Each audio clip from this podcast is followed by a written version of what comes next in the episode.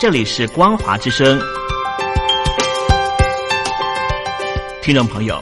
从现在开始，请您一起来关心最近发生的新闻事件。欢迎收听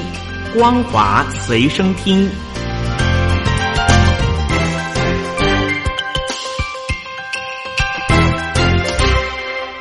大陆听众朋友您好，欢迎您收听这节光华随身听，我是东山林。北京当局对香港实施强硬的国安法之后，国际社会对于香港政策陆续出现变化。美国政府日前公布的难民计划里面，首度将香港人纳入，但是最新年度的绿卡抽签办法里面，却把香港与中国同列，不得参加抽签。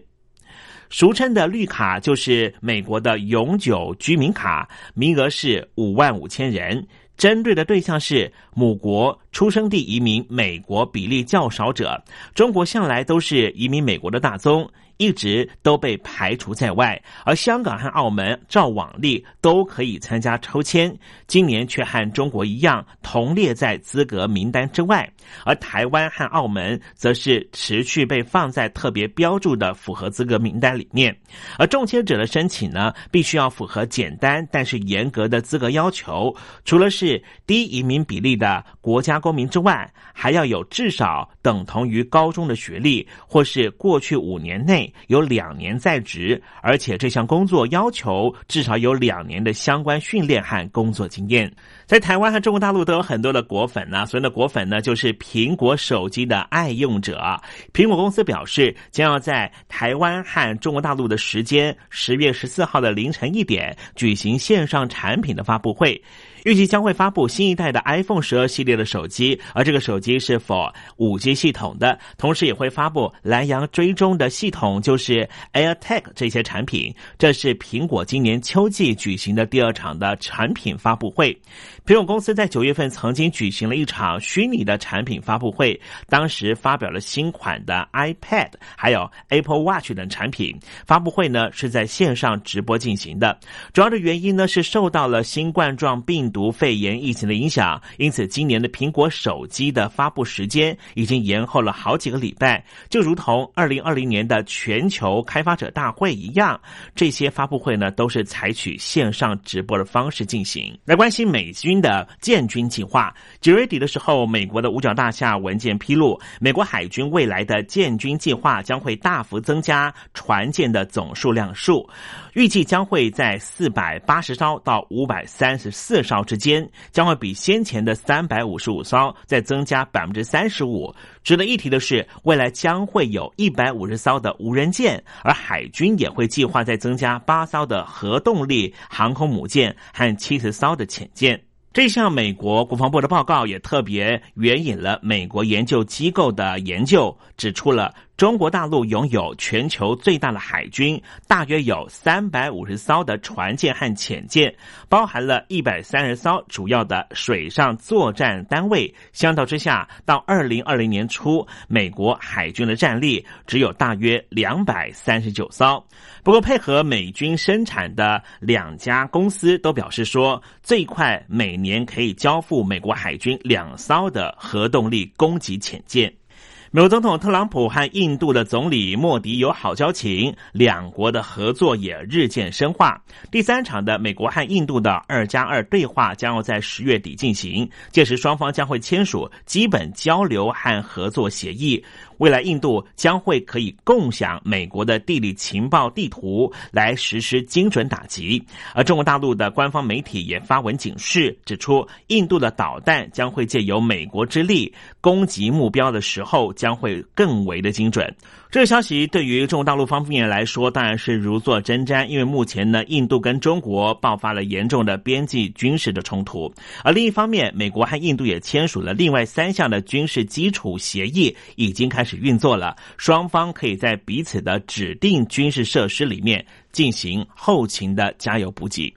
而日本的防卫大臣就是岸信夫，也首次和美国国防部长艾斯培进行了电话会谈。双方除了确认了进一步加强美日的同盟关系之外，岸信夫也提议比照刚刚在东京落幕的美国、日本、印度和澳洲四国的外长会议，召开四国的国防部部长的会议。日本媒体报道，这项提议显然是针对于中国大陆而来。自由且开放的印太地区的构想是由前日本首相安倍晋三提出的，而第一次入阁就担任防卫大臣的岸信夫，积极度呢是不输给安倍晋三，因为安倍晋三就是他的哥哥。根据日本放送协会 MHK 的报道，岸信夫和艾斯培通话的时候就表达出希望能够举办美日和印度。澳洲防长会议的意图，目前四国之间并没有所谓的国防部长的四方对谈的机制。而另一方面，美国、加拿大、日本、澳洲、纽西兰以及欧盟等三十九个国家，也在联合国联名呼吁，中国大陆应该要尊重新疆维吾尔族人和西藏少数民族的人权，允许包含了联合国人权事务高级专员在内的独立观察员立刻有意义的，而且不受。约束的进入新疆地区，并且对香港的现况也表达了极其关切的立场。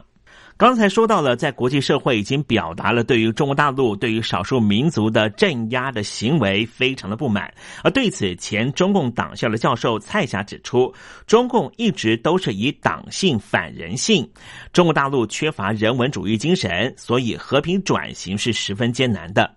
蔡霞是在接受外国媒体访问的时候，特别提到了中国外交事件风波和捷克和平民主转型的启示。他表示，人的概念在极权主义的国家意识形态里面根本不存在，只有政党所谓的国家。政权和其所谓的政治目标，所有的人都是政党的工具。作为一个人的尊严、人的价值，站在人道主义的立场上，或是在人性角度恢复人的尊严、人的价值和人的主体意识，在极权主义的中国大陆根本就不存在。蔡霞也指出，中国共产党从来都是以人民的代表者自居，但是实际上根本就没有代表的资格，因为没有经过民主的选举，所以说这个政权本身是不合法的。中共从来都是拿数字在骗人，人在中共眼里只是个数字，而且是统计的数字和百分比。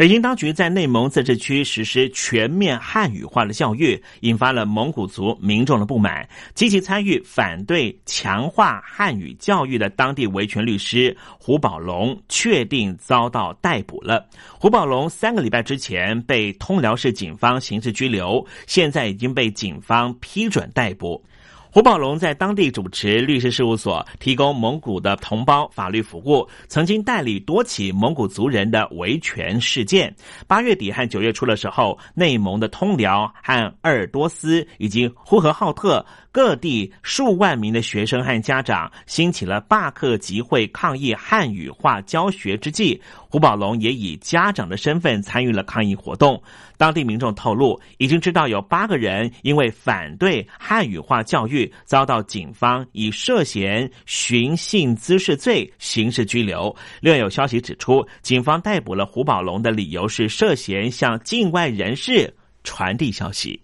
全球因为新冠状病毒肺炎的关系，经济受到很大的影响。主要的债权国在九月支持 G 团体提出的暂停债务偿还倡议，而北京当局却刻意。专法律漏洞要逃避责任，导致于这些比较穷的国家，因为暂缓还款而留下了资金，是大举的流向了中国的半官方的开发银行，引发多国不满。日本、美国、欧盟等国计划在十月十四号召开的 G 团体外长会议上面向北京当局施压。三峡有一名很热心的邮差呀，叫做。